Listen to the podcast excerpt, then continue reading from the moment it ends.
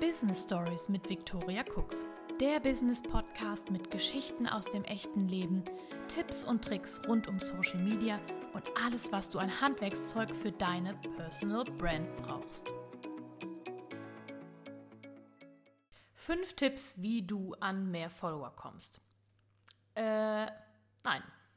Tatsächlich möchte ich in der heutigen Podcast-Folge mit dir darüber sprechen, warum es eben nicht darum geht, nur auf die Followerzahl zu schauen und wie du dir stattdessen mit meinen fünf Tipps eine treue, ehrliche und nachhaltige Community aufbaust. Hallo und herzlich willkommen zu einer neuen Folge von Business Stories. Ich freue mich, dass du wieder dabei bist und dir deine Tipps sicherst, um deinen Erfolg auf Social Media jetzt endlich anzugehen.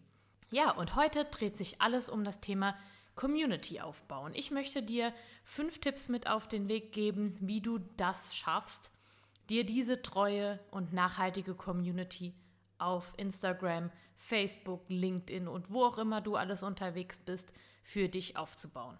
Denn egal auf welcher Plattform du entweder jetzt schon aktiv bist oder zukünftig aktiv werden möchtest, das A und O ist es wirklich, dir diese nachhaltige Community aufzubauen. Denn nur so kannst du wirklich langfristig erfolgreich werden und vor allen Dingen dir auch über Social Media einen Kundenstamm aufbauen, deine Coachings und deine Dienstleistungen am Ende auch verkaufen. Der Grund, warum es heute keine fünf Tipps zum Thema Wie bekomme ich mehr Follower gibt, ist, weil die Follower überhaupt nichts über den Erfolg eines Accounts aussagen. Und das ist der größte Fehler, den du auf Social Media machen kannst, nämlich eben nur diesen Followern hinterherrennen. Das ist so, wenn man Social Media privat nutzt, dass es den Anschein macht, als wäre das die einzige Zahl, an der der Erfolg eines Accounts und eines Profils tatsächlich gemessen wird. Tatsächlich stimmt das aber nicht. Denn als Privatperson kannst du natürlich auch nicht in die ganzen Analytics reinschauen und sehen und verstehen, was da alles noch dahinter steckt und welche Key Performance Indicators, also die kurz KPI genannten Messwerte, die du tatsächlich für deine Analyse zugrunde legen kannst. Follower sagen gar nichts über den Erfolg aus und alles, was eine große Followerzahl tut, ist tatsächlich deinem Ego schmeicheln. Sonst aber auch nichts.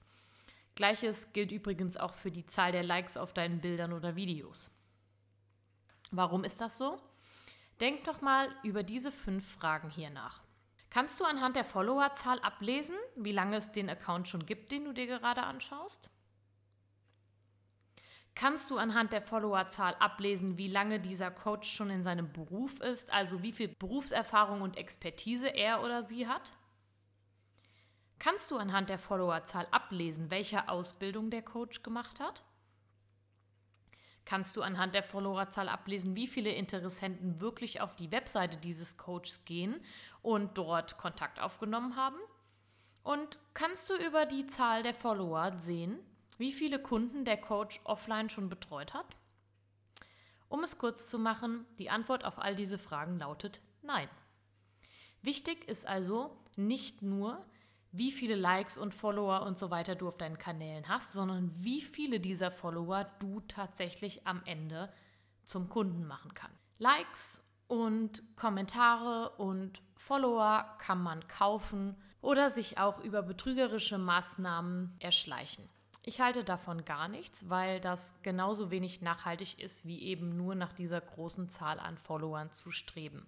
Jemand hat neulich zu mir gesagt, ja, aber warum kaufen sich dann nicht alle Leute einfach mehr Follower?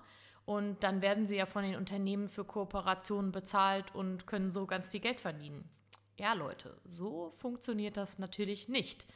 Denn ein Unternehmen, was Geld in Influencer investiert, möchte natürlich im Gegenzug auch was für diese eingekaufte Leistung bekommen.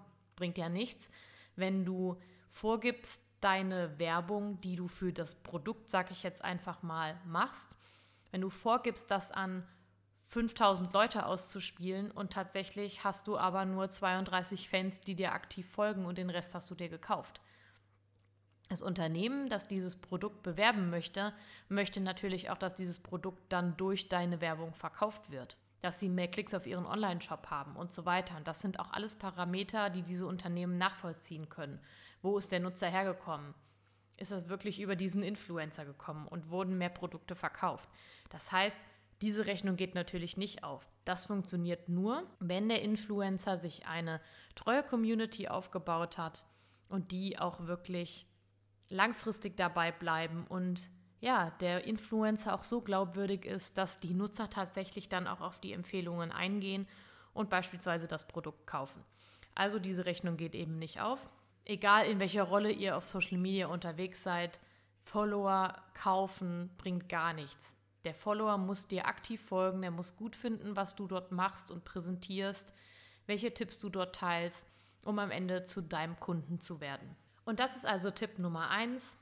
Gebt gar nichts auf die Zahl der Follower, auch wenn das am Anfang schwer ist. Denn so eine Community baut sich eben nicht von heute auf morgen auf. Es ist noch niemand über Nacht Millionär geworden oder erfolgreich geworden. Das alles bedeutet sehr viel Fleiß, Zeit und Geduld. Tipp Nummer zwei ist, Menschen folgen Menschen. Es gibt einen Grund, warum deine Follower gerade dir folgen, warum du die Richtige bist, warum ich das Coaching ausgerechnet bei dir kaufen sollte. Und ja, zeig dich auf Social Media, teile deine Geschichte und Werte mit deinen Lesern, Zuschauern oder Zuhörern, je nachdem, auf welchem Medium du unterwegs bist. Menschen folgen Menschen und nicht einfach irgendwelchen Marken. Ja, sie wollen den Mensch hinter der Marke sehen, den besser kennenlernen. Und je mehr Gemeinsamkeiten ihr dann am Ende habt, je sympathischer und kompetenter du über Social Media rüberkommst, desto mehr Vertrauen kannst du bei deiner Community aufbauen. Behalte das also bei all deinen Postings unbedingt im Hinterkopf. Daraus folgt sofort Tipp Nummer drei, denn ganz wichtig ist, dass du dich persönlich hinten anstellst. Ja, du sollst ein bisschen was von dir erzählen, du sollst eine Bindung zu den Followern aufbauen, aber das bedeutet nicht, dass du die ganze Zeit nur von dir selbst sprechen solltest. Der Nutzer ist hier bei dir, weil er oder sie bei dir etwas Neues erfahren will, etwas lernen will, Nutzen aus deinen Inhalten rausziehen will, für sich ganz persönlich.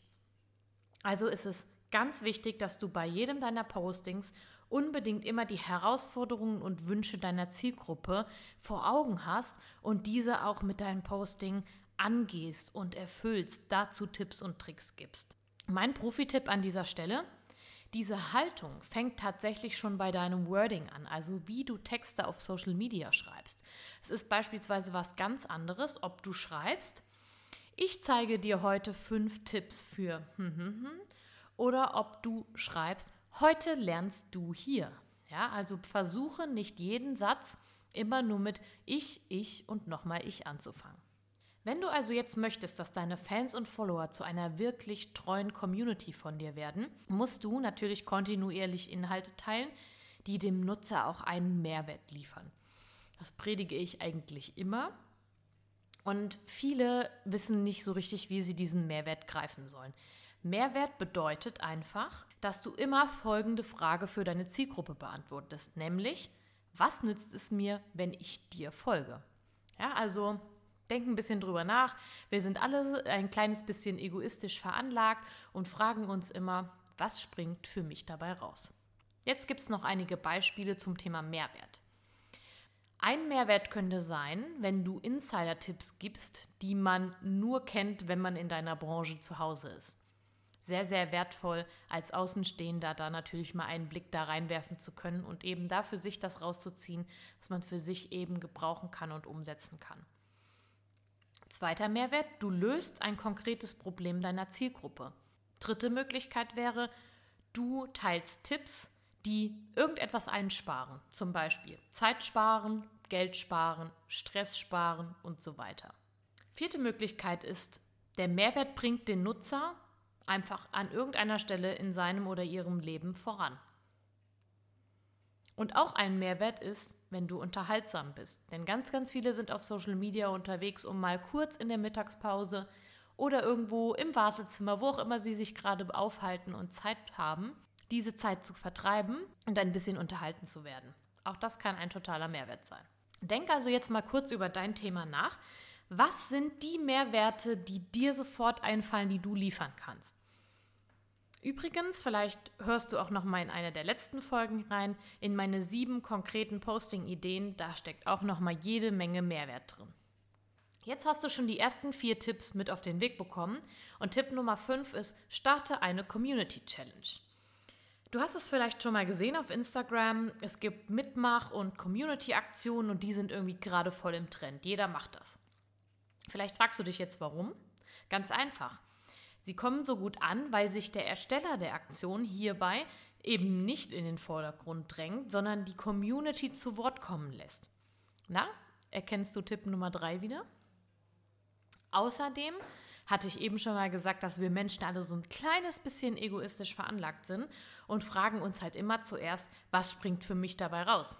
Das war übrigens Tipp Nummer vier. Und bei einer Mitmachaktion kommt dieser Tipp nämlich genau zur Geltung. Die Nutzer erhoffen sich nämlich durch diese Mitmachaktion die Erhöhung der eigenen Reichweite oder sie hoffen, mehr Follower dadurch zu bekommen und machen deshalb gerne mit.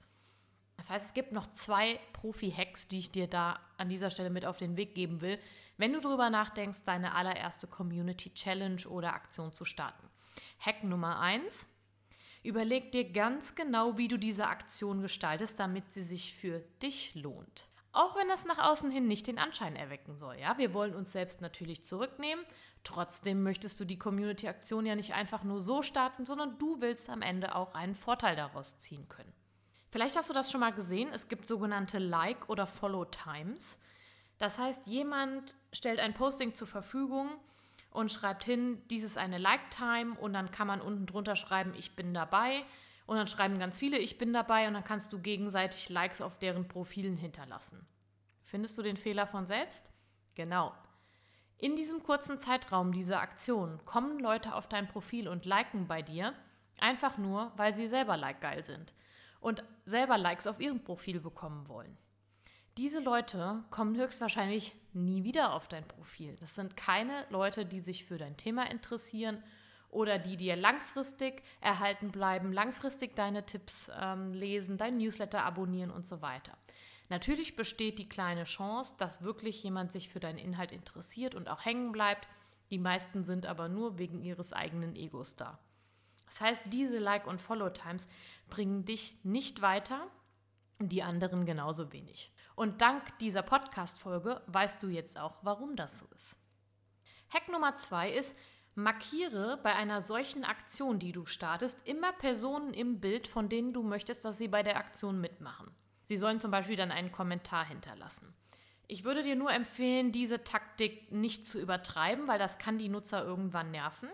Aber oft gehen die Postings natürlich auch durch den Algorithmus in deinem Feed so ein bisschen unter. Du weißt nicht, jeder Nutzer kriegt jeden Inhalt angezeigt, auch wenn du dem Kanal schon lange folgst.